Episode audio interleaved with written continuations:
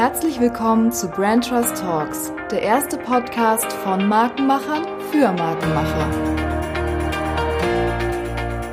Willkommen zurück, ihr lieben Hörer, bei Brand Trust Talks, unserem Podcast von Markenmachern für Markenmacher. Heute ist ähm, eine ganz besondere Episode. Es ist nämlich die zehnte. Und nachdem wir so stolz sind, dass wir die ersten zehn Episoden hinter uns gebracht haben, ähm, haben wir es gleich mal Jubiläumsepisode genannt. Und für diese Jubiläumsepisode habe ich natürlich einen ganz, ganz besonderen Gast eingeladen nämlich, Achtung, natürlich den Colin. Hi Colin, schön, dass du Mensch, da bist. Jetzt bin, ich, jetzt bin, ich, erstens total stolz auf deine Einleitung und okay. zweitens, also es ist auch mal schön, dich wieder so zu sehen. Ne? Nach, der, so nach, nach, nach, jetzt neun anderen Folgen oder acht anderen Folgen sozusagen, ist es echt interessant. Und man merkt, du hast dich vorbereitet. Ja, findest du? Ja. Ich habe doch noch gar nicht viel gesagt. Doch, das merkt man. das reicht schon. Also ihr, ihr, müsst wissen, Jasmin hat sich die Einleitung gerade aufgeschrieben. Ja? Also nur mal... So nur, mal, nur mal so nebenbei, okay. Ja, du hast zu mir gesagt, ich soll heute ein bisschen einleiten ja. und ein bisschen Struktur geben. Ähm, das heißt, heute wird der Podcast ein bisschen anders ablaufen als sonst, weil ähm, wir beide ja sozusagen unsere Gäste jeweils sind. Und wir haben uns überlegt, dass es doch mal an der Zeit ist, so ein bisschen zu reflektieren, ähm, über was haben wir in den letzten acht Episoden, die es ja dann eben mit Gästen waren, gesprochen Vielleicht auch, welche Themen würden wir gerne nochmal vertiefen, so aus unserer Expertenbrille raus, Dinge, die euch vielleicht interessieren würden. Also auch recht markenlastig wird der, wird der äh, Podcast und die Episode heute. Mm, und dann äh, hatten wir euch ja dazu aufgerufen, dass ihr uns mal ein bisschen Feedback gebt. Und wir haben auch unsere Kollegen hier äh, gefragt, äh, ob wir noch irgendwas besser machen können. Ist noch kein Meister vom Himmel gefallen. Wir machen das mit Herzblut. Ähm, aber wir können natürlich auch immer besser werden. Und ich hoffe, das werden wir auch.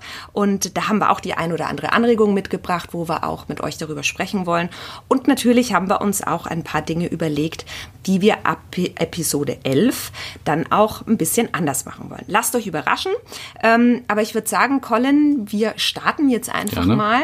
Und ähm, wiederum, du hast es ganz schön vorbereitet, weil du hast ja auch so ein paar äh, Ritualfragen für unsere Jubiläumsfolge äh, überlegt. Du bist da ja auch sehr strukturiert. Ja. und äh, da steht zum Beispiel, und das äh, würde mich jetzt schon auch interessieren, weil ich war ja bei dir logischerweise nie dabei, als du mit deinen Gästen gesprochen hast. Ich habe dir natürlich immer zugehört im Podcast. Also sobald ich wusste, dass du online bist, zack, vorm Einschlafen hatte Dito. ich dich wieder im Ohr. Und ähm, was war denn so, wenn du zurückblickst, du hattest ja, glaube ich, vier oder fünf, fünf ne? Ja. Du hattest fünf, du hattest mehr, mehr Gespräche als ich. Was war denn so dein persönliches Highlight? Ich habe ähm, zwar die Fragen selber dir geschickt, aber ich muss immer trotzdem überlegen, wie ich mich, also was ich mir jetzt überlegt habe, um auf diese Frage zu antworten. Wobei, wenn ich jetzt trotzdem ein Stück weit spontan drüber nachdenke, fand ich persönlich das Gespräch mit dem Wannig also dem äh, unserem Profiboxer, der jetzt, also wir, wir haben heute, das kann ich ja sagen, Freitag, den 10. Oktober, wir werden nächste Woche gestreamt sozusagen. Oh, das ist die da, Hälfte, wenn ich äh, kurz sorry. darf. Alles gut. ähm, am äh, Morgen äh, boxt Wanniker dann auch wieder um den nächsten äh, Titel. Und ähm, das, was er so erzählt hat über, über die Psyche und das Thema Kopf, also wie kopflastig wir eigentlich sind und auch sein müssen bei all dem, was wir tun, hat mich extrem beeindruckt, weil das erstens wieder noch ein Thema ist, was ich für mein Privatleben mitnehme, Stichwort Trainertätigkeit, aber auch, auch für unsere Projekte letztendlich. Also gar nicht so sehr immer nur über das fachliche, methodische nachzudenken, sondern auch mal zu überlegen, sind die Leute eigentlich auch psychisch vom Kopf her auch bereit für das, was wir mit ihnen machen oder auch auf die Veränderungsprozesse, auf die wir uns da einstellen. Und das war schon ein, äh, schon irgendwo nochmal so ein Eye-Opener, obwohl ich gedacht hätte, dass ich da in dem Bereich schon auch ein bisschen Wissen habe. Also das war vielleicht in dem Sinne äh, ein Highlight. Und das zweite muss ich dann schon sagen, das ist dann vielleicht eher ein bisschen fachlicher. Ähm, das, ich glaube, es war mein erstes Gespräch dann mit dem Martin Schumacher vom Kicker. Mhm. Das fand ich fachlich, muss ich dann doch sagen, eigentlich am interessantesten.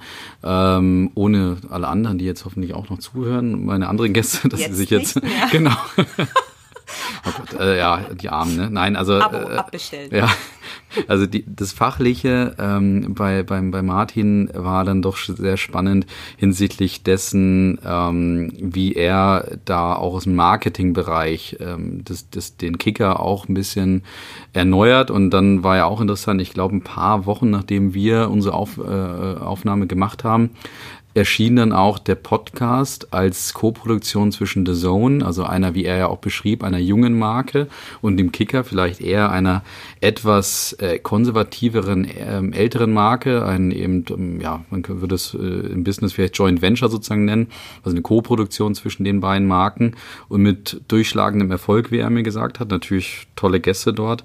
Und äh, das fand ich schon, schon sehr, sehr interessant, wie er da, wie gesagt, den, den Verlag oder den Kicker so ein bisschen erneuert, aber eben mit der Disziplin Marketing, Markenführung. Ähm, mhm. Das war so das fachliche Thema. Mhm. Aber ich kann dir die Frage an dich zurückgeben und dich testen, ob du vorbereitet mhm. bist. Hast du ein Highlight gehabt? Ähm, also erstmal meine, meine äh, taktvolle Antwort, dass, äh, super. ich, äh, dass ich weiß, alle drei kommt. super waren und dass ich eigentlich niemanden highlighten will. Okay. So. Äh, aber äh, jetzt ernsthaft, also ich habe eigentlich so bei jedem so ein bisschen ein Highlight. Was mich natürlich bei der äh, Nicole Kopiol total ähm, fasziniert hat, ist es halt auch Thema natürlich, Employer Branding, Unternehmenskultur wie konsequent die da sind. Also das äh, finde ich schon sehr beeindruckend, wie stark die ihre Unternehmenskultur leben, vom, vom, vom wirklich möglich machen und umsetzen der Ideen. Ich habe vorher noch mal reingehört, eben zur Vorbereitung, mhm. und da hat sie ja irgendwie erzählt, die Mitarbeiter können und äh, Ideen einreichen und es waren über 1074 Prozent der eingereichten Ideen werden umgesetzt. Mhm. Und das ist schon wirklich was, das, das war schon so ein bisschen mein Highlight und so ein Best Practice und mit denen auch wirklich zu sprechen. Mhm. Das Spannende war, ich war ein paar Tage nachdem darf, wir. Darf ich kurz einhaken ja, zum Thema ja. Nicole Kopiol, weil also glücklicherweise hören ein paar Leute unseren Podcast, wie ich äh, erleben durfte, weil ich ziemlich viele Rückmeldungen bekommen habe. Und es gab die ein oder andere Stimme, und das will ich auch offen, äh, offen mit dir teilen, die wirklich gesagt haben, die Nicole war, ähm, also die haben ihr das fast nicht abgenommen. Mhm. Und ich, also äh, ich kenne sie ja nun auch. Mhm.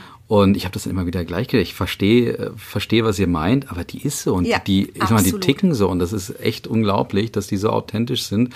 Aber bisschen, also das ist fast ein schmaler Grad bei ihr, ne? Also zwischen Authentizität und dann vielleicht schon fast dem Künstlichen, dass es irgendwie, sag ich mal, äh, aufgesetzt wirkt. Das machen wir alles vielleicht dann doch irgendwie aus, sag ich mal, taktisch-strategischen mhm. Gründen mhm. Ähm, und gar nicht so aus dem eigenen äh, intrinsischen heraus. Ne? Mhm. Also das, das war so ein Feedback, was ich zum Beispiel bekommen habe, aber das würde ich jetzt gerne gerne nochmal an der Stelle klarstellen. Die Nicole Kopiol und ich sag mal, der ganze Schindler auf die ticken halt echt ein Wahnsinn. bisschen crazy. Ne? Und das wollte ich jetzt gerade auch sagen. Ein mhm. paar Tage nachdem wir den Podcast gedreht hatten, war ich auch bei ihr vor Ort mhm. im Rahmen unseres äh, Employer Branding ähm, Lehrgangs. Das ist da wirklich so. Mhm. Also es ist ein Wahnsinn, wie die auch miteinander umgehen und äh, wie dieses Herzlichkeitsthema auch so spürbar war und ähm, dann auch wirklich die einzelnen Stationen zu sehen, wie die das auch verbildlicht und visualisiert haben, die ist einfach so. Mhm also ich weiß, was du, was deine, deine äh, Kollegen oder, oder die, die Hinweise, die gekommen sind, was, mhm. sie, was sie meinen, aber die ist einfach so. Und ja. natürlich muss man auch sagen, ich meine, die hält Vorträge ähm, in ganz Europa und ist dann natürlich, hat das auch schon ein paar Mal erzählt vielleicht, ja.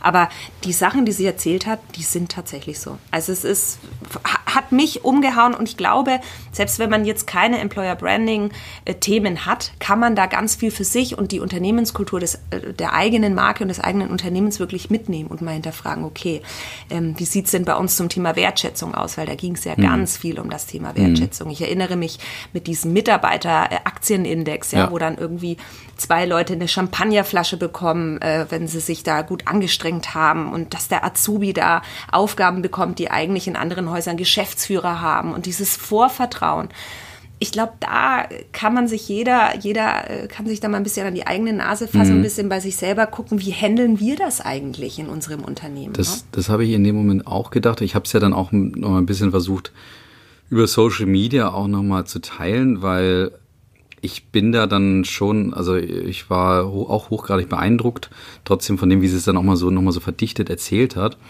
Aber wenn ich es jetzt offen teilen muss, bin ich fast ein Stück weiter auch, soll man sagen, ich meine, ob aggressiv das richtige Wort dafür ist. Ähm, also aggressiv in dem Moment geworden, weil ich dachte, die machen einfach. Weißt ja. du, die, die überlegen ja. nicht nur und die reden nicht nur, sondern die überlegen sich halt manchmal auch, dann ist es halt ein bisschen was Verrücktes. Aber ähm, sie, sie trauen sich auch mal so das Verrückte durchzuziehen. Und, und ich meine, ja, wir haben das Glück, mit, mit tollen Kunden zu arbeiten, aber wir haben, glaube ich, beide schon genug Meetings gehabt, wo wir wo es Diskussionen, fruchtbare Diskussionen gab, vielleicht tolle Vorschläge gab und was dann an, an Antworten oder Rückmeldungen zurückkommt, ähm, dass das manchmal auch gestoppt wird. Das ist dann, also habe ich dann gedacht, äh, eigentlich, ihr müsstet euch das, also bei einigen, ich vielleicht ein oder andere auch im Kopf, ähm, ihr müsstet euch das eigentlich mal wirklich anhören und dann, und dann mal sagen, was, ähm, was ihr davon haltet. Es gibt dann wahrscheinlich sofort wieder Leute, die sagen würden, ja, die können das auch in der Größe und so weiter und äh, die sind, ja, wir haben halt hier ein sage ich mal, vielleicht einen wichtigeren Bereich oder sind in einem anderen Bereich unterwegs. Ich finde ehrlich gesagt, wenn ich so über Branchen hinweg denke, ist es eigentlich überall gleich. Es ist einfach der Unterschied, ob du es machst, ob du dich traust ja, ob das einfach durchziehst am Ende. Und vor allem die Frage der Haltung, was passiert, wenn es nicht klappt. Mhm. Und das hatte sie nämlich auch erzählt, was ich auch total gut fand. Die feiern ihre Fehler. Mhm. Da hat sie von der Geschichte erzählt, wo sie irgend so ein äh, System zum schnelleren Auschecken. Das fand ich überragend. Ich meine, die hat da ja. 20.000 D-Mark ja. damals äh, einfach in den Sand gesetzt und die haben darauf angestoßen. Ja. Und darum geht es ja eigentlich. Mhm. Also welche Fehlerkultur hat ein Unternehmen am Ende mhm. auch? Mhm. Darüber muss man sich auch Gedanken machen, weil klar, sie sagt ganz richtig, also wenn äh, jeder Angst hat, Fehler zu machen, dann wird keiner mit einer Innovation ums Eck kommen, mhm. weil du weißt bei Innovationen ja nie, ob es funktioniert. Du kannst mhm. die Dinge zehnmal durchrechnen und von allen Seiten beleuchten, aber es kann immer irgendwas komplett anders laufen, als mhm. du erwartest. Mhm. Und das hat mich, also das war schon so ein, so ein Highlight für mich das alles so live auch mal mitzuhören. Und vielleicht noch ganz kurz, ich will gar nicht so lang für die Frage verwenden, aber ähm, mein Wein-Podcast hat mich ähm, dahingehend beeindruckt, weil der Martin unfassbar leidenschaftlich ist. Ja. Also man hat es ja gehört, der, also der ist ja abgegangen wie mhm. ein Zäpfchen, mhm. als der da, der kann da ja wirklich stundenlang über das Thema Wein sinnieren und da haben wir ja dann auch so ein paar kritische Stimmen bekommen, die mhm. gesagt haben, Mensch, was hat denn das eigentlich mit Marke mhm. zu tun? Mhm. Aber ich glaube, vielleicht sollte man sich den Podcast einfach nochmal anhören. Es hat unfassbar viel mit Marke mhm. zu tun. Er hat einfach nur das Wort Marke nicht so oft benutzt. Ja, da geht es darum, ähm, sich zu überlegen, mit, mit welchen Geschäftspartnern man zusammenarbeitet. Wer passt zu mir? Wer bin ich eigentlich? Mhm. Ja, was macht mich aus? Wo bin ich radikal? Radi mhm. Radikal war ja auch so ein Thema mhm. bei ihm, ja. Ich mache bestimmte Dinge einfach bewusst anders als andere.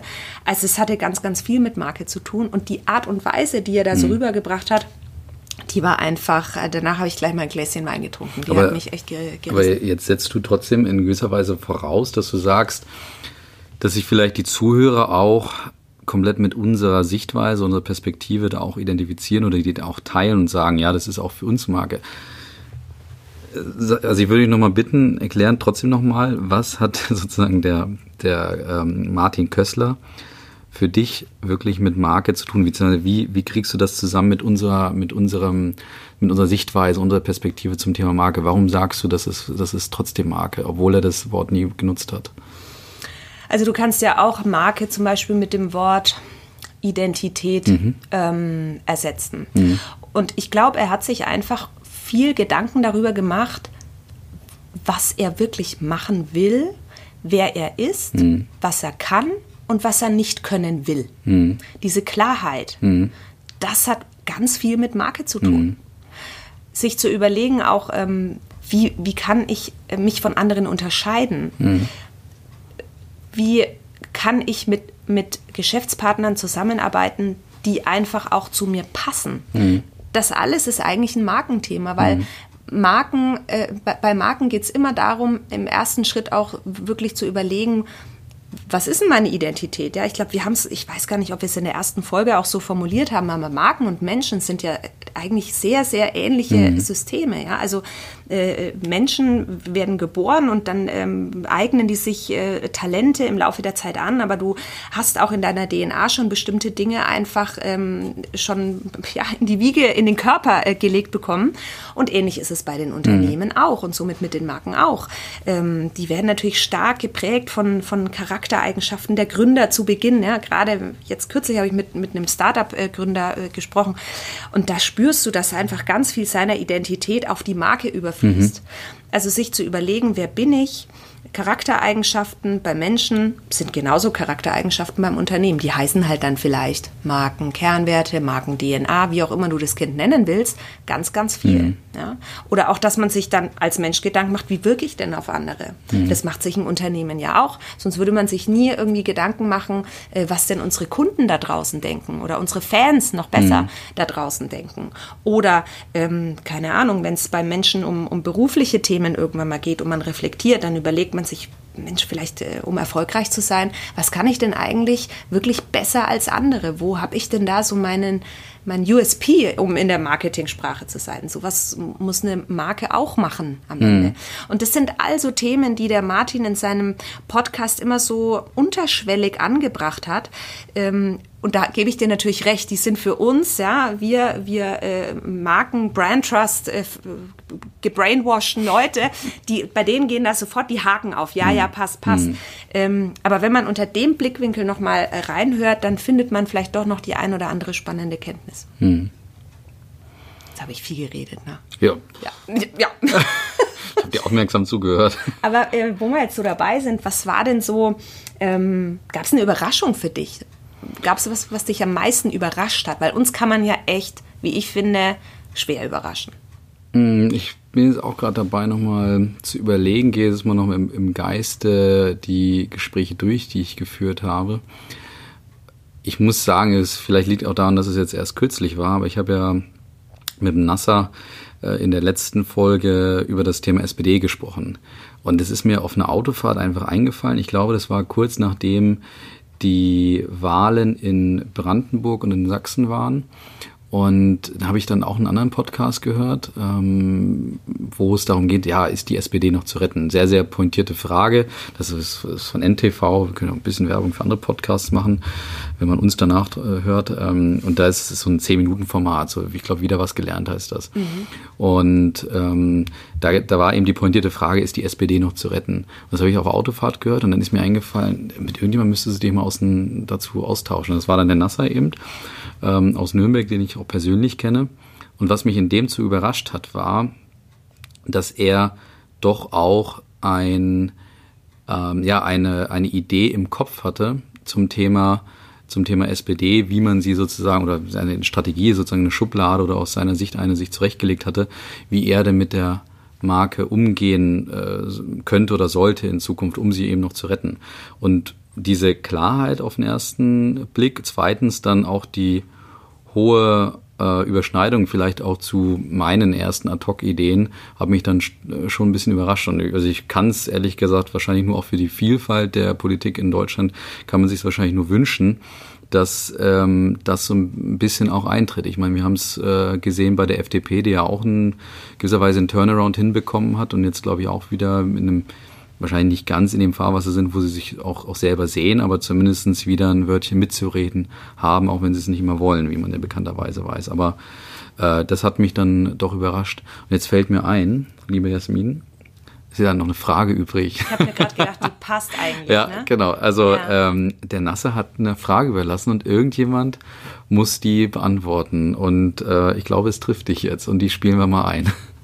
Was würdest du der SPD raten, damit ihr Markenkern wieder gestärkt ist?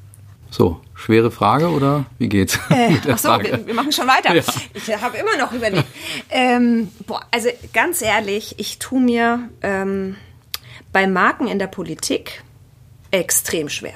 Bist du kein politischer Mensch? Nee, darum geht es gar nicht, sondern ähm, aus Markensicht, ich finde, die machen eigentlich alle keinen guten Job. Das ist jetzt ein hartes Urteil. Ja, finde ich, weil ähm, wenn du, wenn du jetzt da rausgehst in die Nürnberger Fußgängerzone und du fragst, wofür die SPD steht, hm. dann wird vielleicht sowas kommen wie Familie und ähm, Bildung und äh, Irgendwas Soziales Gemeinschaft, sowas bisschen, hm. Soziales. Und dann fragst du die gleichen Menschen, wofür CDU, CSU, wir sind ja in hm. Bayern steht. Was glaubst du, was da kommt? Irgendwas mit konservativ, christlich. Ja, so. aber es wird auch das Thema Familie hm. fallen und es ah, wird ah, okay. auch, verstehst du? Hm. Ich finde, ja, uns ist allen bewusst, äh, irgendwie SPD ein bisschen links, äh, das andere konservativ, dann haben wir äh, die rechte Hälfte, es ist schon alles so ein bisschen einsortiert. Aber dass man einen Ein-Wortwert, also zum Beispiel einen, eine eine ganz konkrete Assoziation in den Köpfen der Menschen da draußen hat pro mhm. Partei, mhm. das gibt es einfach nicht. Mhm. Und ähm, eigentlich wäre echt mal ein spannendes Ding, aber ich glaube, äh, wir halten uns da politisch bei Brand Trust immer ein bisschen bewusst außen vor, weil wir da auch ähm, keine Stellung beziehen wollen. Zumindest, also zu allem Radikalen sagen wir auch, geht überhaupt sein. gar nicht. Ne? Genau. Ne? Aber ansonsten so die Zwischentöne, ja. da ist, äh, das sind, ne, das soll jeder machen, was er will. Aber ähm, das finde ich schon echt schwierig und ich. Aber sonst würde ich dich jetzt mal auf die Probe stellen. Sagst du, eine Partei sollte mit einem Wort irgendwo definierbar sein, erklärbar sein, ähm, sollte solche Assoziationen wecken.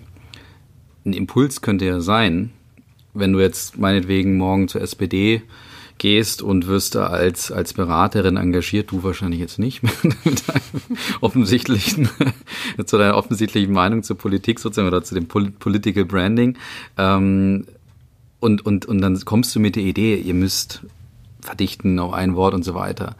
Könnte da dann nicht die Meinung zurückkommen, naja, aber wenn wir verdichten, schneiden wir doch gleichzeitig auch ab und wir wollen so möglichst mhm. so, so viele Prozente aus der Bevölkerung kommen, äh, äh, wie, wie möglich. Ja, aber das ist, da sind wir doch genau bei dem Punkt, was Marke ausmacht.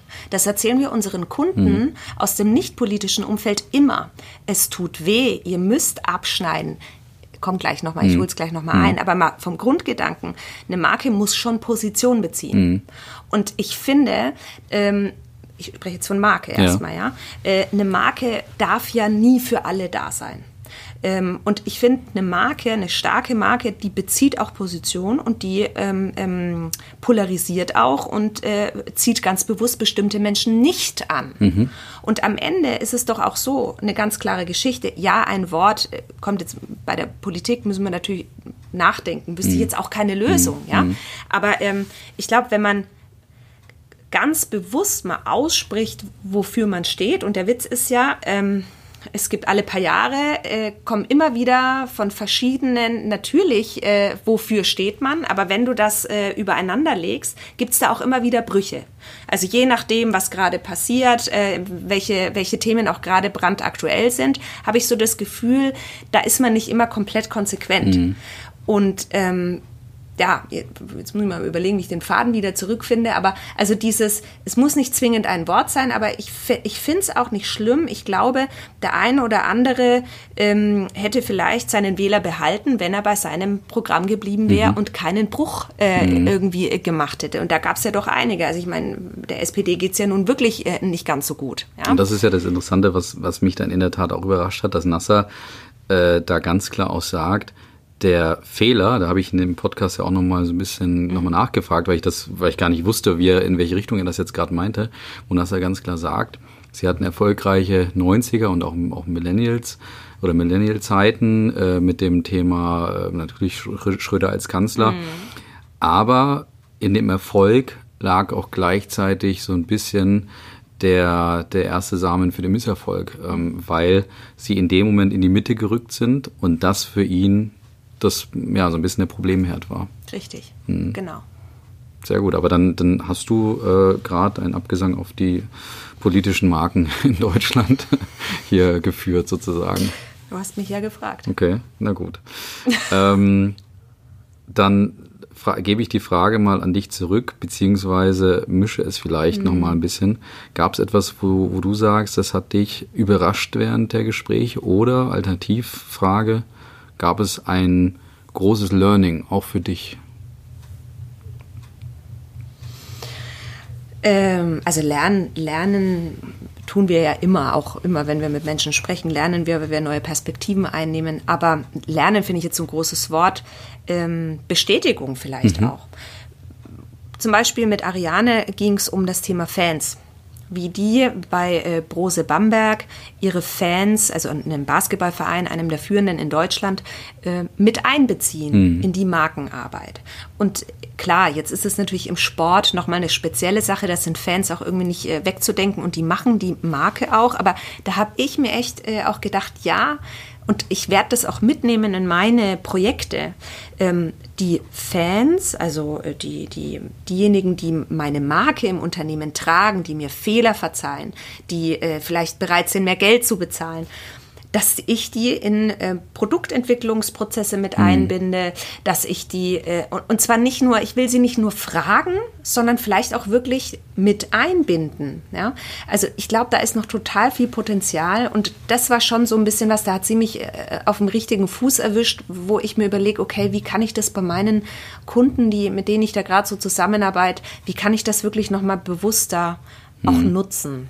Deswegen war eine Bestätigung, was sie gesagt hat und äh, habe ich dann so mitgenommen, habe gesagt, ja, äh, so zurückerinnert, das Thema Fans und äh, Communities pflegen, ja. Hö wie hören denn überhaupt meine Kunden ihren Kunden zu? Da sprechen wir dann schon irgendwann mal im Projekt. Aber gefühlt äh, geht es dann oftmals verloren, ne? weil man dann auch so in seinem strategischen Doing ist. Aber da kann man noch viel, viel mehr rausholen. Und das war schon so ein Thema, wo ich gedacht habe, oh, Jasmin, das solltest du bei deinen Kunden auch noch mal genauer hinhören. Das ist schon mal faszinierend, dass wir beide dann irgendwie, also ich jetzt mit Wannig, du jetzt auch unter anderem mit Ariane auch, da direkt Themen mitnehmen, die uns jetzt vielleicht nicht unbedingt fachlich nochmal komplett äh, was, was, was Neues bringen, aber zumindest Bestätigung mhm. oder eben auch nochmal den Blick ein bisschen schärfen. Ja, mhm. das, was, was wir da nutzen können. Wie gesagt, dieses Thema Psyche und Kopf, äh, ja, also das hat uns dann auch intern nochmal ähm, ein bisschen beschäftigt. Da hatten wir auch eine interessante Session hier äh, bei uns im, im Büro, ähm, wo jemand intern einen, einen Workshop organisiert hat, eben auch zum Thema Mindset, äh, Shift und, und auch äh, wie wichtig ähm, die Psyche da auch ist. Also äh, wie gesagt, das ist etwas, was mich dann auch nochmal nachhaltig äh, beeindruckt hat auf jeden Fall. Mhm.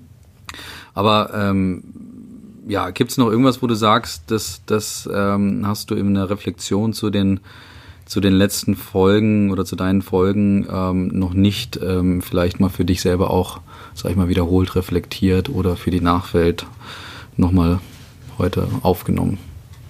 Gibt es noch irgendwas, was du den Hörern mit auf den Weg geben kannst? Mhm. Ach, eigentlich ähm, waren es jetzt schon so die, die Themen, über die wir jetzt gesprochen haben. Ähm, wie gesagt, also ich komme da halt immer wieder auf die Nicole zurück, ne, mhm. mit ihrem Schindlerhof, mhm. weil ich jetzt auch gerade so viele ähm, nicht nur Employer Branding Projekte habe, sondern auch ähm, viel mit Unternehmenskultur mhm. konfrontiert werde. Und ähm, da hat sie echt bei mir ein paar Dinge gedrückt, zum Beispiel als auch gemeint hat, sie unterstützt Mitarbeiter, sich auch wirklich selbstständig machen. Und ich habe mir ein Zitat aufgeschrieben, das fand ich so toll, weil äh, sie hat gesagt, wir wollen keine Bindung, sondern eine Verbindung. Und diesen Satz fand ich so toll, weil es geht nicht darum, jemanden unbedingt zu halten. Es ist ja wie in der Liebe auch, ne? Wenn du jemanden liebst, dann lässt du ihn gehen und ähm, die Geschichten. Ähm, sondern es geht darum, dass man vielleicht viel, viel länger verbunden ist und dass derjenige dann äh, vielleicht auch ins Unternehmen zurückkommt. Und zwar gereifter und wertvoller denn je, weil er einfach neue Erfahrungen gemacht hat.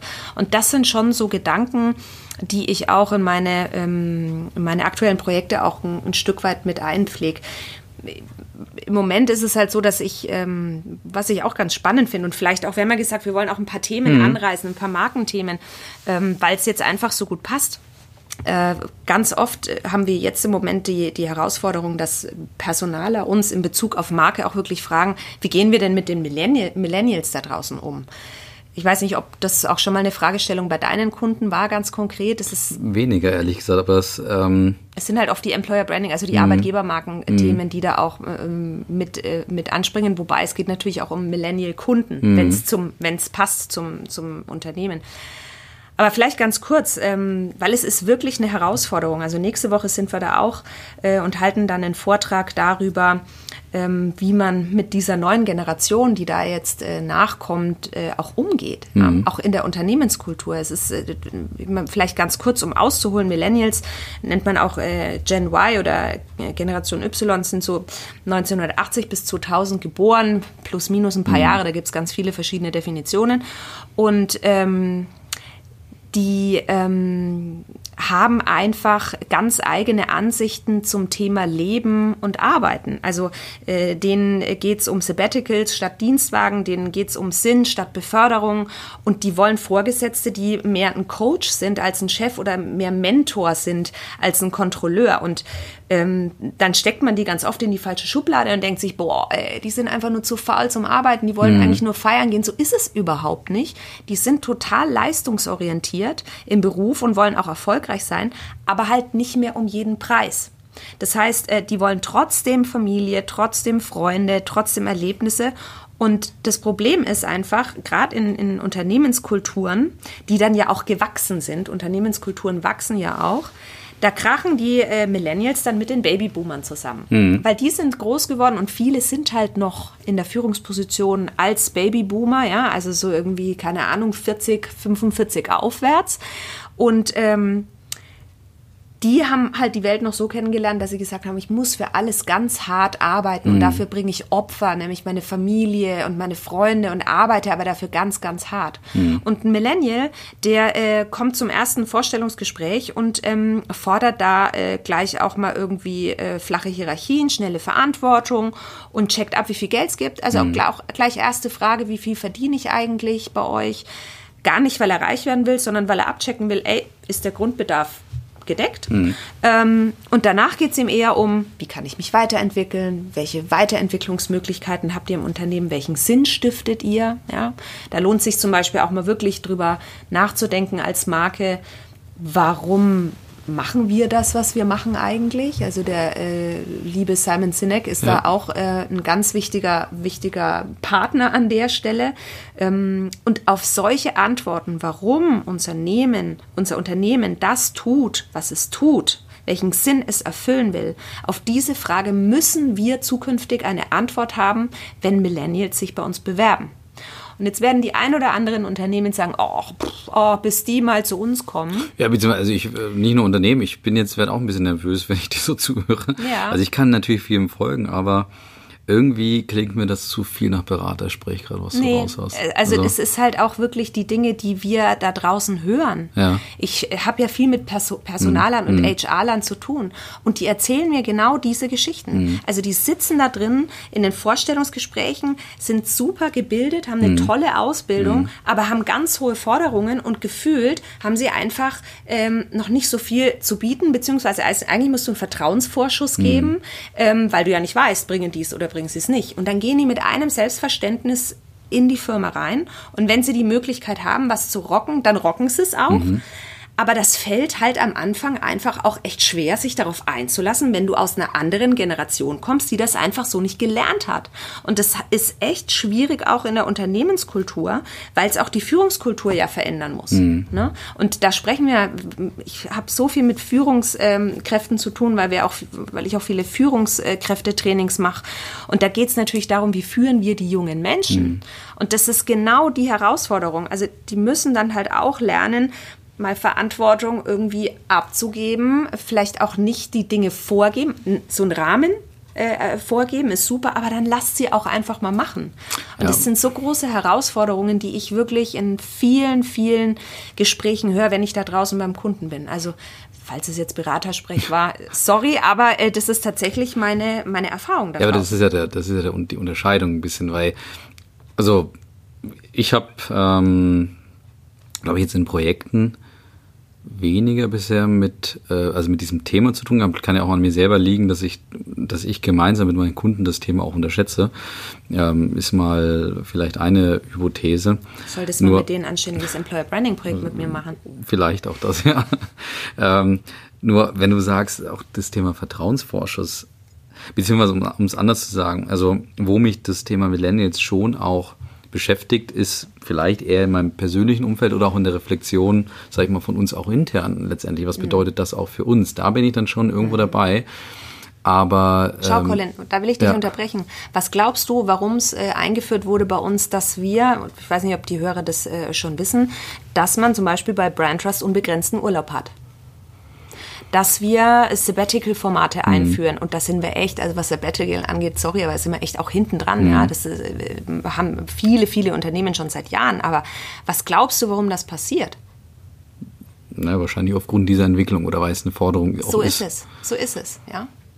Weil, weil, ich meine, gut, das ist jetzt ein Ansinnen von uns, weil wir auch Unternehmer heranziehen mhm. wollen. Wir wollen Unternehmer im genau. Unternehmen ist jetzt unsere Kultur, heißt mhm. nicht, dass das äh, zu jedem anderen passt, aber das sind genauso radikale Themen, die ähm, man da auch einfach anbringen muss. Aber nur, nur um das Thema Vertrauensvorschuss nochmal anzusprechen, weil was dann schon vielleicht ich weiß nicht, ob es unbedingt meine Beobachtung ist, aber ich habe da so ein Gefühl, wenn du da sagst, die, die brauchen nochmal einen Vertrauensvorschuss, was mir dann schon manchmal auch welche widerspiegeln oder wo ich dann schon den Eindruck habe, vielleicht wo jetzt auch so ein bisschen so eine ähm, auch wieder so eine, so eine äh, Gegenseite oder so ein Gegenpol sich auch bildet, ist dann, dass ähm, die die Personal oder auch Chefs dann sagen, ja, der war mal ein Talent, den haben wir so ein Vertrauen gegeben und der hat's, hm. ich sag mal, missbraucht oder der hat's, ähm, hat's nicht gerechtfertigt oder ähnliches. Und da habe ich dann irgendwie schon den Eindruck, dass, wie gesagt, diese, diese, diese, diese Gegenbewegung dann entsteht oder eher so die Bestätigung, ja, die Millennials sind eh, sag ich mal, nicht, nicht brauchbar oder äh, müssen wir uns jetzt, die wollen wir hm. doch gar nicht haben. Das ist so das, was ich, glaube ich, mir ja. so zurückbekomme. Aber äh, äh, da muss ich jetzt echt sagen, scheiße, äh, dass man die nicht haben will, weil bis 2025, Achtung, Beratersprech, mhm. werden 75 Prozent der Arbeitskräfte Millennials sein. Mhm. Also irgendwann kommst du als Unternehmer nicht drum herum, mhm. deinen ganz eigenen Weg zu finden, wie du mit diesen Menschen umgehst. Aber da sind wir, sind wir natürlich jetzt in einem spannenden Feld. Haben wir jetzt nicht vorbereitet, aber dann lass uns dann das Thema mal ein bisschen, bisschen vertiefen, weil dann stelle ich mir jetzt die Frage, wie gesagt, ich habe mich weniger mit dem Thema so in der Tiefe auseinandergesetzt, außer ich habe letztens äh, zum Thema E-Sports äh, ähm, mhm. ein Webinar gemacht, plus äh, natürlich da nochmal mich in der Tiefe auch mit auseinandergesetzt, recherchiert und im Bereich E-Sport können wir vielleicht nachher nochmal drüber reden, wenn mhm. du willst, aber ähm, da ist das Thema Millennial wiederum auch wichtig. Aber jetzt eben die, die Frage, wenn du sagst, scheiße, bis 2025 wird das ein, eine wichtige Gruppe sein, die man erreichen muss, zwingend. Ja. Ist ja die Frage, wie erreichst du sie ja. denn? Und wie schaffst du es vielleicht auch das zu vermeiden, was ich gesagt habe, dass Vorurteile, weil die höre ich, wie gesagt, die höre ich schon mhm. eher öfter. Ja, Millennials sind faul und, und eben wollen viel verdienen, aber nichts leisten mhm. und möglichst viel Sabbatical und Dienstwagen und alles mögliche sofort haben, mhm. aber dann kriegen sie nichts zurück. Wie gehst du mit ihnen um? Wie, ja, ich sag mal, wie, wie schaffst du es vielleicht dann doch irgendwo das Richtige aus dieser Gruppe rauszuholen? Ich meine, da bin ich natürlich wieder bei meinem, äh, das hat wiederum was mit Arbeitgeber mhm. Marke zu tun, weil ganz ehrlich, ich glaube, ähm, die, die äh, enttäuschen, die neuen Mitarbeiter, die enttäuschen, die hast du in allen Generationen gehabt. Mhm. Ja? Äh, und das heißt ja jetzt nicht, dass äh, alle Millennials. Schöne Aussage nebenbei. Ja, aber es ist doch so. Ja, aber das ist, das ist manchmal fehlt dieser Blick, ehrlich ja, gesagt. Das ist schon so. Das ja. ist so. Ja. Und ähm, natürlich muss man sich trotzdem auch bei dem Millennial fragen, inwiefern passt er denn zu mir? Also nicht nur überlegen, was kann ich dem bieten? Klar, das ist auch wichtig. Und zwar jenseits des Gehalts, sondern wirklich welche, also keine Ahnung, Bahncard 100 oder äh, irgendwie, ich meine, Homeoffice über solche äh, solche Dinge brauchen wir überhaupt nicht mehr sprechen, weil die sind einfach äh, ein Muss mhm. ähm, heutzutage. Ähm, aber welche Weiterbildungen, welche neuen Themen kannst du ihm bieten und solche Geschichten, das ist mal das eine. Aber du musst dir schon natürlich auch überlegen, passt der zu mir? Und obwohl er ein Millennial ist, ähm, also ich sag mal so, Menschen können zu mir passen als Unternehmen, egal ob sie 50 sind oder ob sie 20 sind. Mhm. Weil Werte und, und, und eine DNA und, und Haltungen haben, sind ja altersunabhängig. Mhm. Also die verändern sich vielleicht und passen sich vielleicht an im Laufe der Jahre, aber am Ende ähm, habe ich ja meine Werte, die mich antreiben als Mensch, die habe ich ja in mir und die mhm. werden höchstwahrscheinlich sehr ähnlich sein. Ich bin jetzt, äh, werde nächstes Jahr 40, die werden in 10, 20 Jahren ähm, noch genauso sein mhm. oder zumindest in die ähnliche Richtung gehen. Und ich glaube, da muss man trotzdem, wenn man Menschen einstellt, um auf deine Frage zurückzukommen, gucken, passt der zu mir als Unternehmen, ja. Mhm. Ähm, ich sage ja auch nicht, dass man sich komplett jetzt auf den einstellen muss im Sinne von, der darf jetzt machen, was er will, wenn er mhm. kommt. Mir geht es darum, die Haltung zu verändern dahinter, dass man sagt, es wird zukünftig so sein, dass junge Menschen schneller Verantwortung übernehmen wollen. Und vielleicht muss man dann wirklich an einer Fehlerkultur arbeiten. Mhm. Vielleicht muss man sich überlegen, wie man einen geschützten Raum schafft, um junge Menschen dahin zu bringen, dass sie es lernen, Verantwortung zu nehmen. Klammer auf, auch wenn sie denken, sie können das schon alles. Mhm. Ja, dass man sie in Experimente mit einbindet, dass sie, äh, vielleicht ist das zum Beispiel ein Weg, dass sie dem Unternehmen nicht so viel Schaden zufügen mhm. können, ja, aber trotzdem ernst, äh, ernst genommen werden und ähm, ja, sie da auch die Möglichkeit haben, ähm, schnell ihre eigenen Projekte oder was auch immer zu bekommen. Übrigens nochmal ähm, kurzer Einschub zum Thema ja, was du gerade beschreibst, Experimente und so weiter. Der Martin hat in, äh, also ähm, Martin Schumacher vom Kicker hat ja in meinem Podcast in der Aufnahme auch erzählt, wie sie jetzt gerade so eine neue Gruppe geschaffen haben, intern, die sich ja mit dem Innovationsprozess intern auch nochmal auseinandersetzen mhm. äh, wollen, wo sie genau sagen, wir müssen uns jetzt ein bisschen vorbereiten. Haben sie eine kleine Gruppe gebildet, die sich jetzt gerade mit dem Thema ganz bewusst auseinandersetzen soll. Und das ist, war auch wieder, wenn, wenn du nochmal zum Thema Highlight fragst, fachlich war das hochinteressant, was der Martin da beschrieben hat. Mhm. Aber äh, wo ich noch äh, wieder eine lustige Anekdote irgendwo immer wieder hab, ist, wenn du sagst zum Thema Urlaub und unserer unserem unbegrenzten Urlaub, den wir haben. Das ist doch immer wieder spannend, wenn ich das mit Leuten teile. Und ich glaube, das geht dir wahrscheinlich ähnlich. Da gibt es immer zwei Lager. Die einen sagen, wow, cool, total fortschrittlich, das hätten wir auch gern. Die anderen sagen, und ich finde es immer wieder interessant, dass es auch dieses Lager irgendwo gibt, weil das bei mir so im Mindset gar nicht vorhanden ist. Dann sagen, ja, aber dann eine von beiden wird es doch ausnutzen. Also es gibt dann, wobei muss ich es dann korrigieren, dann gibt es eigentlich fast drei Lager. Also die einen sagen dann, da wirst du doch ausgebeutet von deinem, von deinem Arbeitgeber, wenn du sozusagen keinen, keinen Urlaub mehr hast, sondern ihn irgendwie mehr oder weniger äh, selber einreichen musst und nicht irgendwie so eine Zahl im Kopf, an der du dich orientierst.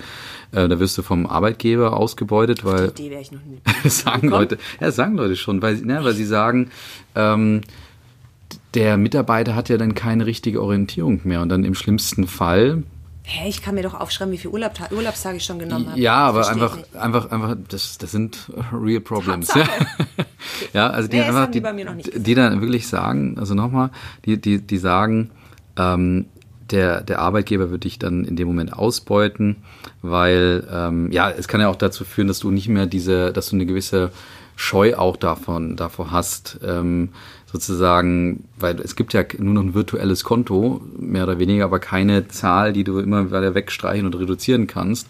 Und ähm, dann kannst bei Leuten, die halt irgendwo Scheu haben und sagen, ja, jetzt muss ich äh, muss ich den fragen, ob ich Urlaub bekomme. Da gibt's nicht mehr so diesen formalisierten Prozess und so weiter, dass sie dann vielleicht weniger Urlaub nehmen. Das sind die einen, die halt sagen, ähm, ja, äh, der Arbeitgeber würde ich ausbeuten und die andere, das ist jetzt wahrscheinlich das Lager, was du dann wahrscheinlich eher kennst oder mal gehört hast, äh, glaube ich zumindestens, die dann sagen, ja, dann wird der Mitarbeiter jetzt aber schön äh, 100 Tage Urlaub nehmen oder nicht. Also mhm, mhm, wie, wie kriegst du es hin, dass du so ein System, weil das ist ja vielleicht eine gute Idee, äh, wie kriegst du sowas eigentlich implementiert? Ähm, sind da, also was wäre deine, deine Antwort darauf? Weil, keine Ahnung, du inspirierst ja wahrscheinlich deine Kunden auch mit solchen Ideen und, und dann kommen die mit diesen Fragen wieder auf dich zu. Und da würde ich sagen, ganz ehrlich, ich glaube, wir sind viel zu festgefahren und müssen es einfach mal ausprobieren. Hm. So läuft es nämlich bei uns bei Brand Trust auch. Hm. Das Ganze wird mal für ein Jahr festgelegt und dann gucken wir einfach mal, was daraus passiert. Im schlimmsten Fall, also man muss dazu sagen, wir müssen mindestens 20 mhm. Tage nehmen. Das mhm. ist gesetzlich vorgeschrieben und an Gesetze halten wir uns natürlich auch. Aber ähm, ansonsten, und ich meine, es ist ja auch kein Geheimnis, die Entwicklung ist ja, dass die Leute tendenziell eher weniger als mehr Urlaub nehmen. Mhm. Das ist jetzt auch kein Geheimnis, das denkt man sich vielleicht ja. auch irgendwie, ja. Aber ähm, du, eigentlich wäre es mal spannend, wenn, äh, also wenn unsere Kollegen jetzt zuhören, einfach mal wirklich 50 Tage Urlaub nehmen, mal schauen, was passiert. Würde mich auch interessieren, ja. Ja. Also, was, was würde passieren? Ihr kriegt einen Lolli von mir, wenn ihr das macht. was, was, was würde denn passieren? Also, oder beziehungsweise wie, äh, ja, nochmal, dann äh, Real Problem vielleicht vom nächsten CEO, der das hört. Ja, was kann es mir passieren, Frau Rubner, dass dann hier vor mir einer sitzt, der 60 Tage Urlaub nimmt? Das mag sein, aber das wird die Ausnahme sein. Ich wette mit dir, kein Mensch bei Brand Trust würde das tun. Aber vielleicht gar nicht unbedingt aus, oh, ich habe Angst, was andere jetzt da denken oder so, sondern also ich glaube, die Mitarbeiter bei Brand Trust sind alles, wir sind eine ganz, ganz enge Wertegemeinschaft. Das mhm. ist unfassbar krass. Klar, wir haben natürlich auch ein gutes Employer Branding. Mhm. Ne? Also das heißt, die Menschen, die hier sind, wir sind alle so unterschiedlich und trotzdem haben wir so, das sagen auch alle, die von außen immer herkommen, die das auch förmlich spüren. Wir sind wirklich so eine, so eine, wir haben so eine Deckungsgleichheit in, in vielen, vielen Haltungen, was die Arbeit betrifft, wie man an Dinge rangeht. Und ähm, bei uns würde, würde nie jemand 500 oder 100 Tage Urlaub machen, weil ähm, vielleicht wären alle Projekte super gelaufen sind, wenn man 100 Prozent gegeben hat, wenn mhm. alles gut vorbereitet, also so dieses Substanziierte, was in unserem Markenkern ähm, mitschwingt, da kommen wir jetzt wieder zum, zum Markenkern. Mhm. Ja? Also es hat auch was mit, Arbeitgeber, mit Arbeitgebermarke zu tun, aber ähm, wenn du doch schon die richtigen und die passenden Mitarbeiter ausgesucht hast, dann siehst du schon, wohin das Ganze läuft. Mhm. Also mein Rat an den CEO wäre, mag sein, vielleicht ist es dann einer, dafür sind die anderen 499 einfach glücklichere Menschen. Scheiß auf den einen, jetzt mhm. mal sorry für meine Sprache, aber mhm. äh, da, wenn man so Ausreißer hat, ist es ja okay. Aber wenn du eine Urlaubsfreiheit aussprichst, das bewirkt ja was in den mhm. Mitarbeiter. Der hat, also die Zufriedenheit, ich bin, also bei uns trägt es zur Mitarbeiterzufriedenheit bei. Mhm. Und das, äh, warum soll das in anderen Unternehmen nicht auch so sein? Das machen, wir sind auch nicht die Ersten, die sowas machen, ja. Und ähm, dann äh, nehme ich halt den einen, der meint, er äh, nimmt jetzt so viel oder die zwei, drei, die meinen, sie nehmen so viel äh, Urlaub, dann nehme ich die halt raus, aber die anderen sind einfach glücklicher. Mhm. Und es wird auch so sein, dass wir zukünftig eh nicht äh, mehr in äh, Arbeitszeiten äh, Mitarbeiter messen. Mhm. Und für mich ist Urlaubszeit, Arbeitszeit, das ist für mich der gleiche Topf, mhm. sondern es geht darum, wie ähm, ist die Leistung, die ich bringe und wie sind die Ergebnisse vor allem, die ich bringe. Wir werden an Ergebnissen gemessen werden zukünftig und nicht mehr an Zeit. Jetzt ist es insofern noch interessant, was du, was du schilderst, weil das, was du jetzt sagst, das ist ja wieder, du nennst es Marke, aber ich, wenn, wenn du es Leuten erklären würdest, was du da gerade erklärst, da haben die alles im Kopf, aber vielleicht nicht Marke. Dann mhm. haben die eben Unternehmenskultur im Kopf. Mhm. Meinetwegen noch Employer Branding, wenn sie es nicht direkt mit Marke in Verbindung bringen, keine Ahnung. Aber das ist ja vielleicht dann auch wieder ein Thema, an dem, an dem auch vielleicht unsere Zuhörer stehen oder auch scheitern, dass sie sagen, ich habe eine, einen Wunsch von einer Unternehmenskultur oder ich habe den Wunsch, eine, eine Kultur zu bilden. Wie mache ich das? Ist Marke da eine Möglichkeit? Beziehungsweise, wie gesagt, vielleicht haben einige, einige die Idee, mhm. es mit Marke zu machen, äh, schaffen es aber nicht. Wie wäre deine Antwort auf das Thema? Also wie schaffst du es eigentlich, eine Kultur zu bilden? Du kannst keine Kultur bilden. Die Kultur bildet sich heraus. Es ist eine Summe aus ähm, Haltungen, ähm, Erfahrungen, die du gemacht hast, die im Unternehmen passieren. Das ist eine Summe aus ganz vielen verschiedenen Dingen. Man kann eine Kultur, ich sage jetzt nicht so, wir machen jetzt so eine Unternehmenskultur. Mhm. Das äh, ist fatal. Natürlich kann man sich überlegen, ähm, ich habe da jetzt auch gerade einen aktuellen Fall, hm, wo man darüber nachdenkt, wie können wir die Unternehmenskultur verändern. Mhm. Okay, da bin ich dabei. Und ähm, wie kann man sowas tun? Natürlich hat Unternehmenskultur was mit Marke zu tun, weil ähm, die Markenkernwerte in einem Unternehmen, die und die Charaktereigenschaften, wo ich vorhin gesprochen habe, ne, die Dinge, die eine, die eine Marke gut kann, äh, die machen wir ja spürbar nach außen zu unserem Kunden. Mhm. Und idealerweise spüren die Mitarbeiter das aber auch. Was die Kunden nach außen spüren, sollten Mitarbeiter nach innen spüren. Ansonsten ist es dieses klassische Außenhui in den Pfui-Ding, was mhm. irgendwie gerade mit Social Media sofort rauskommt und dann bist du eh als Marke kurz vorm Bankrott, ja. Also du musst natürlich, was du deinen Kunden versprichst, auch nach innen an die Mitarbeiter vorleben und leben, so. Und das hat mit Marke zu tun. Also welches Gefühl gebe ich meinem Kunden? Mhm. Welche Versprechen gebe ich meinem Kunden? Und welche Versprechen und welches Gefühl gebe ich meinen Mitarbeitern? Und ähm, ich glaube, da sind wir wirklich an dem Punkt, dass man als erste, als als ersten Schritt sich wirklich überlegen sollte, wenn man mal für sich so definiert hat, was ist meine DNA, was macht mich als Unternehmen auch wirklich aus, ähm, wie man das nach innen eigentlich spürbar macht. Als Führungskraft vor allem. Kultur wird natürlich auch von Führungskräften maßgeblich geprägt, weil sie eine Vorbildfunktion haben. Und ähm, da müssen sich ganz oben, muss man da anfangen eigentlich, mhm. muss man sich wirklich überlegen, wie, wie, leben wir unsere Marke eigentlich, wie gehe ich mit meinem Mitarbeiter um, mhm. auch in der Zusammenarbeit. Ähm, wenn da jetzt neben mir ein Mitarbeiter sitzt, behandle ich den genauso, wie wenn neben mir ein Kunde sitzen würde. Das ist eigentlich eine ganz spannende Geschichte und eigentlich sollte da kein Unterschied sein. Dann aber trotzdem, oder ich äh, präzisiere die Frage nochmal ähm, ein Stück weit weil jetzt bist du natürlich, hast du dich jetzt in Rage geredet, ja. Können auch noch mal ja. was rausschneiden. Ja. hast du jetzt in Rage geredet und einfach nur mal ganz pointiert. Vielleicht dann auch die letzte Frage zu dem, zu dem Blog. Es ist jetzt, es war ja nicht mehr gescriptet. Ne? Wir sind jetzt, nee, haben uns jetzt hier aber irgendwo. Das passiert, wenn man uns loslässt. ja, jetzt haben wir uns wieder hier irgendwo äh, Sorry. reingeredet. Ähm, es gibt Leute, die genau, wie gesagt, die das Ziel haben, sie wollen die Kultur auch meinetwegen verändern. Und jetzt kann es ja ein Kunde von dir sein, also vielleicht ein Marketingleiter, ein Marketingmanager, der spürt, oder es kann auch, du hast ja auch viel mit CEOs zu tun, auch jemand, der halt sagt, er, er, er muss das Unternehmen jetzt zwingend verändern, um es, keine Ahnung, für die zukünftigen Herausforderungen, egal ob es Millennials sind, ob es neue Märkte sind, ob es digitale Transformation ist, whatever. Ähm, er muss das Unternehmen darauf vorbereiten. Und jetzt hat er ja trotzdem, wenn er jetzt googelt und sagt, Unternehmenskultur verändert, kann es schnell passieren. Da kommt er wahrscheinlich bei allem Möglichen raus, ähm, aber nicht bei Marke. Was würdest du zu so einem, äh, zu jemandem sagen, wenn du die Chance hättest, ihn zu überzeugen, glaub an das Thema Marke, um deine Kultur zu verändern. Wie würdest du ihn überzeugen? Mit welchen zwei, drei Stichwörtern oder, oder Argumenten? Markenkernwerte sind Kulturwerte. Mhm. Das ist für mich eins.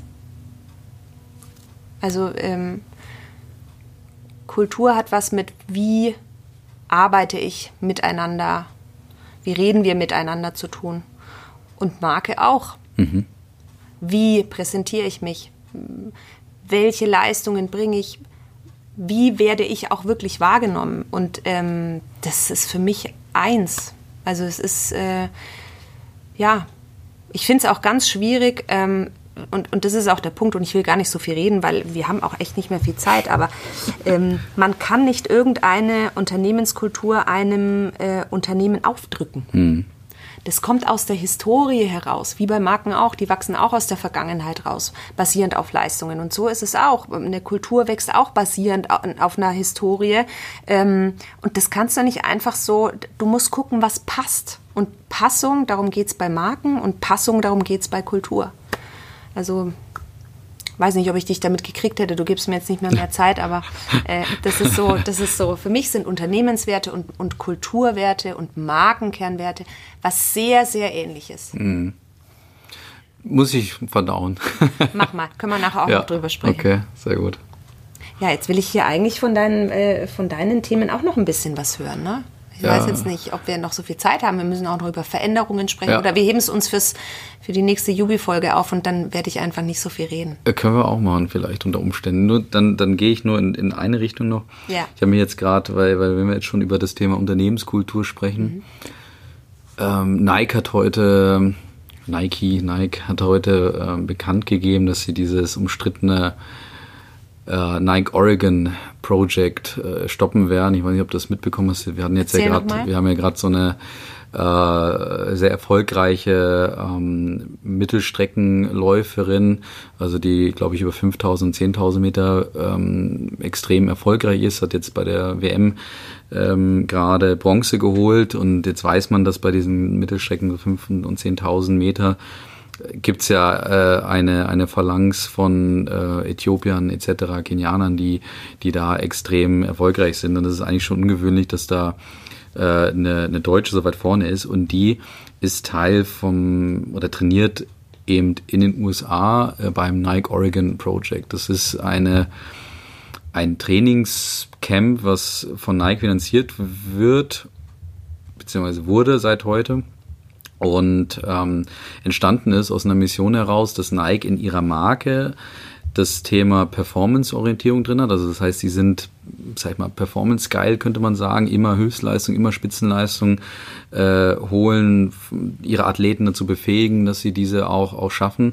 Und da ähm, es in den 90er Jahren insbesondere, wie gesagt, einfach diese Phalanx gab, ähm, wo keine Amerikaner, keine Europäer reingekommen sind, hat Nike sich damals eben auf die Fahne geschrieben, wir versuchen hier in einem besonderen Trainingslager ja, die Leute eben auch zu diesen Höchstleistungen wieder umzubringen. Eigentlich eine interessante Geschichte. Mhm. Haben dabei dann allerdings Trainer eingestellt, die ja unter anderem mit dem Thema ähm, äh, Doping auch stark in Verbindung gebracht werden. Und äh, die ähm, unsere deutsche Läuferin gerade wird immer wieder auch mit den mit Dopingvorwürfen äh, konfrontiert. Wo es heißt, ja, äh, solche Leistungen sind wir eigentlich in Deutschland auch wieder nicht, nicht gewohnt. Das ist auch wieder so ein bisschen deutsches Problem, sehe ich persönlich so. Jetzt haben wir wieder jemand Erfolgreiches und wir gucken erstmal nach etwas, woran liegt das, dass die so erfolgreich sein kann. Da kann irgendwas nicht mit rechten Dingen vorgehen. Das ist ja erstmal so der erste Reflex, statt uns irgendwo vielleicht auch zu freuen und vielleicht auch den Leuten zu vertrauen, dass es ähm, ja, dass es vielleicht einfach ein persönlicher Erfolg von ihr ist oder persönlicher Ehrgeiz, Ambition etc. Ähm, und äh, Nike hat, wie gesagt, jetzt äh, bekannt gegeben, dass sie es dass stoppen werden, diese Investitionen in dieses Trainingscamp, eben aufgrund dieser Dopingvorwürfe, mit dem Hintergrund, dass sie sagen, unsere Athleten können sich nicht nur auf den Sport fokussieren, konzentrieren, weil sie halt jetzt diesen Dopingvorwürfen ausgesetzt werden. Und was in dem Zuge, jetzt komme ich zum Thema Kultur, ähm, was in dem Zuge allerdings wieder aufgefallen ist, Nike hat offensichtlich weniger ein Problem mit dem Thema jetzt, sondern eher, bin ich bei meiner Recherche auch drauf gekommen, eher ein Problem inzwischen auch mit dem Thema Kultur. Also sie schaffen es derzeit nicht, diese, diese Performance-Geilheit in ihrem Unternehmen in gewisser Weise in die Neuzeit zu, zu transformieren. Das ist jetzt mal meine Hypothese oder zu übersetzen weil was jetzt so ans Tageslicht äh, kam, war, dass sie zum Beispiel bei den Athletinnen in die Verträge reingeschrieben haben, äh, dass sie nicht schwanger werden dürfen in der Zeit, wo sie dort ähm, auch äh, teilnehmen an dem Camp, ähm, dass sie auch Probleme haben intern mit, mit, mit, mit Diskriminierung bis hin zu auch, ja, also ungleichen, ungleichen Bezahlungen für Frauen und Männer oder gleich, ja, gleichen Bezahlungen bei Frauen und Männern. Ähm, und, und ja, mit, mit solchen Themen werden die gerade konfrontiert. Und das hat mich jetzt, als ich so ein bisschen recherchiert habe, hat mich dann schon zum Nachdenken gebracht, wo ich sage, das wird wahrscheinlich jetzt das große, die große Herausforderung äh, für Nike, ihre, ja, ihre Kultur, diesen Wert, wenn man es vielleicht mit einem Wort beschreiben würde, wäre es irgendwas mit wahrscheinlich Ambition, Ehrgeiz, Performance, keine Ahnung. Ähm, haben wir kein Beispiel zu in unserer, mhm. in unserer Bibliothek sozusagen. Ähm, aber für die wird es die Herausforderung, mhm. diesen diesen Markenkern in die Neuzeit, in die neue, sag ich mal, auch Art der Gesellschaft zu überführen ähm, und sich zu überlegen, was bedeutet das eigentlich? Weil ich glaube, ja, mal, dieses, dieses Thema Nike Oregon Project, also diese, diese Doping-Geschichten, das wird jetzt das Unternehmen nicht so sehr äh, schädigen, weil die Frage wurde dann auch an mich gestellt was das Unternehmen schädigen könnte langfristig, ist schon eine Häufung von solchen, ja. ich sag mal, Skandalen oder, oder schwierigen Themen, wo man einfach merkt, ähm, ja, dass sie, dass sie da offensichtlich aufgrund dieser starken, aufgrund dieses starken Wertes ähm, bestimmte Themen einfach falsch machen oder halt äh, ähm, nicht, wie gesagt, nicht auf die, auf die moderne mhm. Gesellschaft ausgerichtet haben. Mhm. Und das wird in, insbesondere dann noch ein Thema für mich. Ich, rede eigentlich bei meinen Vorlesungen äh, oder auch, auch Workshops eigentlich immer sehr gut über Nike. Ich fand auch letztes Jahr, ich glaube es war letztes Jahr, das kann auch schon wieder länger sein, her sein, haben sie ja durch die Colin äh, äh Kaepernick ähm, ähm, Geschichte extrem viel Lob bekommen, weil sie ähm, weil sie äh, da Stellung bezogen haben. Sie haben Haltung gezeigt, wie du jetzt vorhin auch beschrieben hast. Sie haben halt äh, sich gegen Trump gestellt, haben gesagt, wir, wir sind, äh, wir stellen uns ganz klar hinter äh, unseren Athleten. Ähm, also er hat, er hat die Nationalhymne ähm, boykottiert, ähm, indem er sich hingekniet hat und ähm, wurde dann aus seinem Verein mehr oder weniger rausgeschmissen. Footballer wurde rausgeschmissen und Nike hat sich hinter ihn gestellt, beziehungsweise ihn als Testimonial verpflichtet und hat dadurch Haltung bewiesen mhm. zum Thema. Also sie haben ganz klar Position, äh, Stellung mhm. bezogen zum Thema Diskriminierung, ähm, Rassismus. Und äh, daher hätten wir gesagt, super Haken dran, perfekt, das müsst ihr heutzutage machen. Was jetzt schlecht ist, offensichtlich aufgrund dieser Recherche, die ich jetzt gemacht habe. Was Nike jetzt beweisen muss, ist, ist das alles nur ein Marketing-Gag oder leben wir das mhm. Ganze auch intern? Also dem würde ich mal folgen und äh, auch nochmal sozusagen ein bisschen meine Gedanken zum Thema Unternehmenskultur loswerden. Ja, weil mir ist gerade auch aufgefallen, die Beispiele, die du angebracht hast, waren trotzdem alle nach außen bezogen, mhm. ne? also auf Athleten und die auch unter Vertrag stehen, wenn ich dich richtig ja. verstanden habe. Ne? Und da ist es, wäre jetzt genau der Punkt, wo, wo man sich mal überlegen sollte, wie wie du sagst, ne, wie ist das jetzt auch nach innen tatsächlich? Mhm. Darum geht es in der Unternehmenskultur. Ist ja. eigentlich perfekt, wie du es jetzt gerade erklärt hast. Müssen wir dich jetzt ins Projekt hinbekommen zu ja. Nike. Cool, ich ja? freue mich. Schauen wir mal. Ja, vielleicht hören sie ja zu. Ähm, okay, ähm, dann, also jetzt haben wir in der Tat uns einfach hier äh, in ein Thema reingeredet. Also haben wir damit auch äh, unseren. Du wolltest es so. ja, unseren, unseren Titel äh, vielleicht. Also ich würde irgendwas machen mit Brand Culture oder, oder Cultural Branding, musst du ja sagen, ist ja dein Thema. Was wäre was wär der Folgentitel sozusagen? Das Hashtag? überlegen wir uns nachher, okay. die Zeit verplempern wir jetzt nicht. Alles klar, dann lass uns noch ganz schnell darüber reden. Ähm, wie geht's denn, wie geht's denn weiter mit Brand Trust Talks? Ja, also wir äh, haben uns ja schon, ähm, wie ich vorhin angekündigt habe, ein bisschen angehört, was so eure Meinungen zu euch, äh, von euch zu unserem Podcast sind. Und äh, wir sind euch äh, ganz sehr dankbar für, für das Feedback und auch sehr wertschätzendes Feedback. Und ich glaube, so grundsätzlich, glaube ich, ist es schon ganz ist es für den Anfang ganz okay, um es mal fränkisch, Fränkisch, äh, fränkisch auszudrücken. ja, äh, ich glaube, das, das passt schon, ja.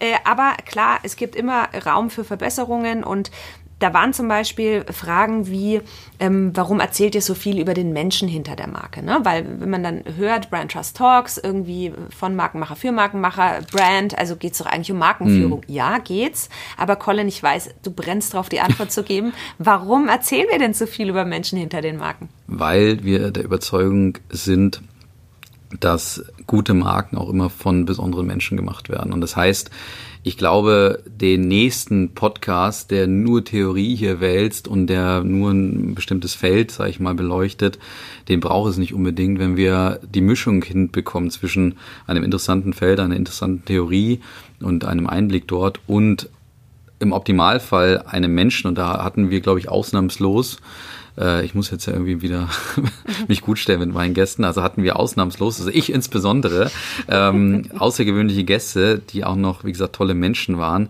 Dann entsteht da, glaube ich, eine Formel, wo ich sage, das ist vielleicht im Optimalfall was Neues für die Welt, die uns zuhört. Mhm. Genau. Okay. Ähm, auch weil du sagst, äh, die Menschen, mit denen wir sprechen, ne? ähm, es kam auch äh, ja, die Anregung, dass wir zukünftig in unseren nächsten Podcasts ein bisschen anders loslegen, mhm. äh, dass wir Menschen anders vorstellen. Ich weiß nicht, wollen wir das jetzt eigentlich schon verraten, wie wir es machen? Ja. Wollen wir es, wollen ja. magst du sagen, wie wir zukünftig äh, vorgehen wollen? Ja, es, es wird in der, äh, in der Zukunft ähm, ein, ein Intro geben vor jedem, vor jedem äh, Podcast, wo der Mensch nochmal sage ich mal, nach seinem Wikipedia-Eintrag, den er im Optimalfall schon hat, äh, vorgestellt wird. Also alle Fakten etc. werden vorher abgefrühstückt und dann werden wir uns in dem Podcast selber direkt darauf fokussieren, auf seine Story, die natürlich seine Marke auch transportiert und repräsentiert, aber auch auf ihn persönlich nochmal.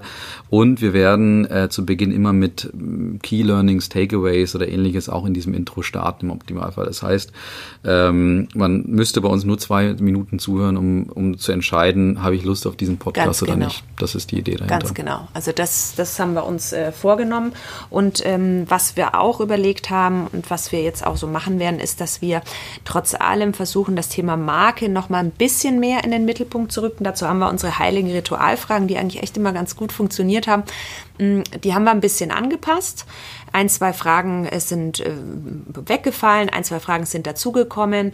Ähm, ich weiß gar nicht, ob wir sklavisch immer jede der Fragen tatsächlich stellen müssen, aber wir haben ein Repertoire, mhm. formulieren wir es mal so. Ja. Und da haben wir jetzt einfach ein, zwei äh, neue, frische Sachen dabei, auch mit Anregungen von unseren Kollegen haben wir da ein paar Vorschläge mit reingenommen und ähm, da dürft ihr auf jeden Fall auch gespannt sein, welche Fragen denn da noch so dabei sein werden.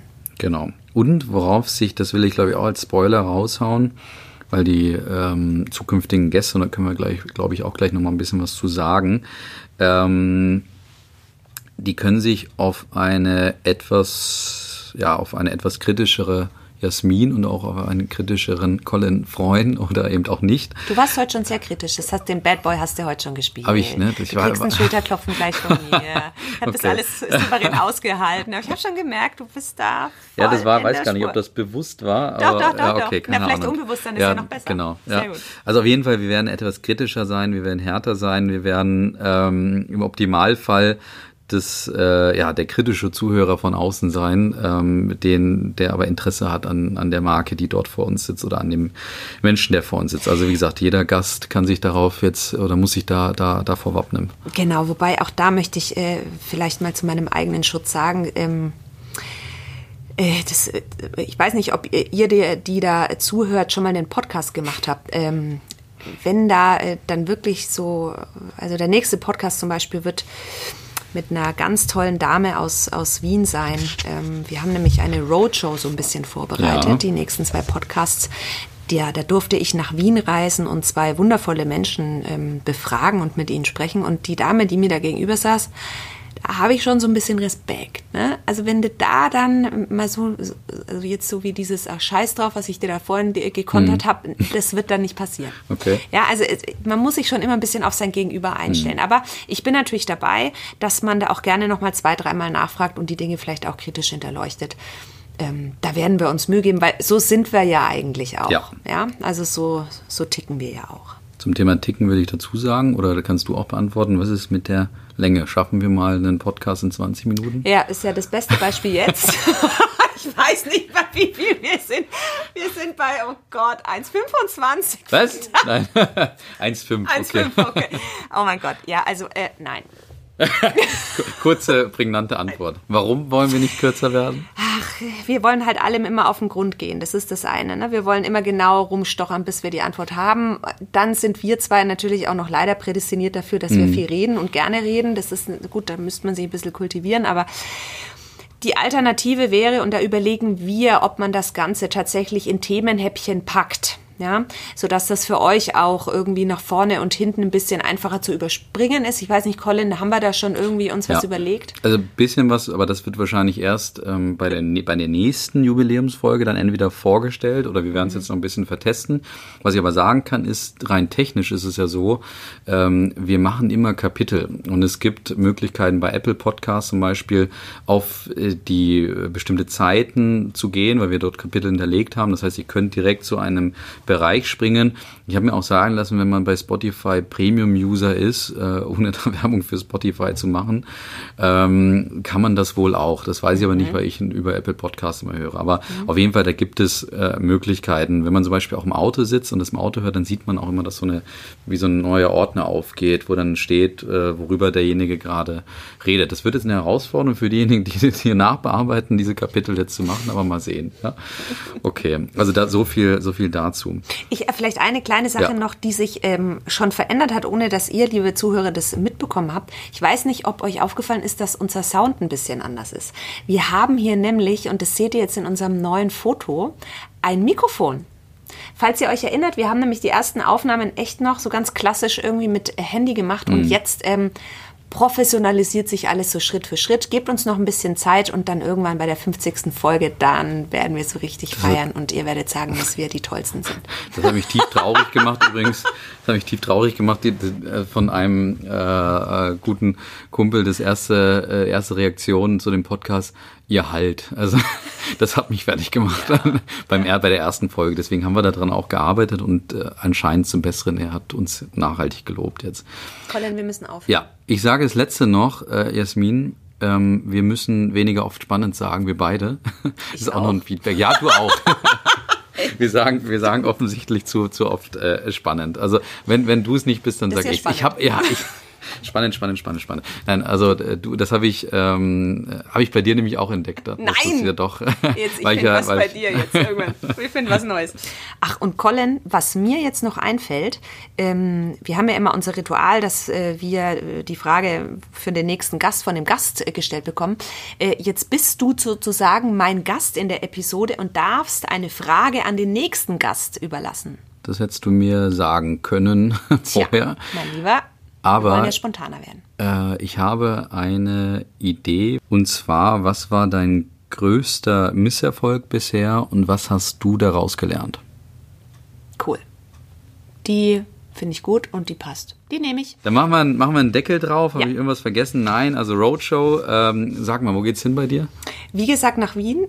Aber äh, also nur ganz kurz. Ähm, die nächsten zwei Podcasts werden zum einen mit einer ähm, ganz tollen Frau sein, die ähm, mit ihrer Familie das legendärste Kaffeehaus der Welt ähm, so zu dem gemacht hat, was es heute ist. Mehr will ich da gar nicht zu sagen. Und mein zweites Gespräch war mit einem jungen Menschen, der war sogar bei Gründung übrigens jünger als dein Startup-Typ. Nur mal by the way, der war oh, nämlich okay. 18 oder 19. Also. Wir kriegen einen noch jüngeren Ja, ja. ja, und äh, ja, auf jeden Fall geht es um Startup ganz spannender Markenpodcast. Wir werden eigentlich nur über das Thema Marke sprechen, wie man Marken aufbaut, wie man Unternehmen gründet und ähm, das steht euch bevor, bevor dann Colin seine Berlin äh, Richtig. Roadshow also macht. Franchise Talks Goes Berlin ja. ähm, kommt auch dann nach deinem äh, Wien-Ausflug. Also da ist einiges äh, zu bieten. Wir haben noch spannende ähm, zukünftige Gäste auch schon in petto mal sehen. Also wir werden die nächsten äh, dann wieder äh, acht ähm, Folgen, nee, neun Folgen, ne? Ja. äh, gut rumbekommen, um dann äh, wieder in der 20. dass wir beide uns wieder Wir labern schon wieder zu viel. Wir genau, sagen jetzt einfach Tschüss. Macht's gut. Bis demnächst. Bis Ciao. zum nächsten Mal. Ciao.